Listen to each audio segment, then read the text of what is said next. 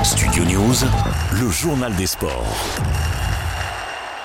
Victoire d'étape et maillot jaune, l'Australien Jay Inley a réalisé le doublé hier à l'issue de la cinquième étape du Tour de France à la Reims. Vainqueur du Giro l'an passé, il se place parmi les favoris pour le podium après près de deux minutes de reprise sur le français David Gaudu ou sur les frères Yates. Pour son premier Tour de France, le coureur de la Borans Grohe impressionne. Et puis dans le duel pour le classement général, le Danois et vainqueur sortant Jonas Vingard a pris le meilleur sur Tadej Pogacar dès la première étape de montagne avec plus d'une minute de reprise au général. Il est vraisemblablement l'homme fort de ce tour. J'ajoute qu'aujourd'hui le peloton se dirige vers la première arrivée au sommet à Cotteret après 145 km et 4000 mètres de dénivelé positif. Décidément, rien ne va sur le gazon londonien après un mardi noir pour les organisateurs de Wimbledon, contraint de reporter de nombreux matchs à cause de la pluie. La météo a encore interrompu plusieurs rencontres hier. Côté favori, tout s'est bien passé pour Joko, Alcaraz et Rune, tandis que sur les Français engagés dans le tournoi, 6 sont qualifiés pour le deuxième tour. J'ajoute que chez les femmes, la numéro 1 mondiale Iga se qualifie sans trembler pour le troisième tour, tout comme Daria Kazatkina. Aujourd'hui, on attend notamment les matchs de Daniel Medvedev contre le Français Adrian Manarino, Andy Murray contre Stefanos Tsitsipas,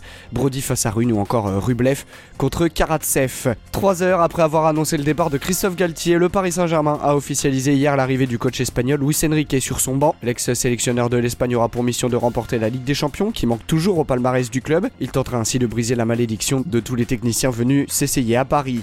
Enfin, Kylian Mbappé est prévenu, s'il veut rester au PSG, l'attaquant français devra signer un nouveau contrat. Le président du club, Nasser Al-Khelaifi, est catégorique en conférence de presse hier. Il ne souhaite pas laisser partir gratuitement le meilleur joueur du monde. Une sortie tranchante qui fera certainement date dans ce feuilleton. J'ajoute que le coach Luis Enrique s'est exprimé et dit ne pas avoir toutes les clés en main.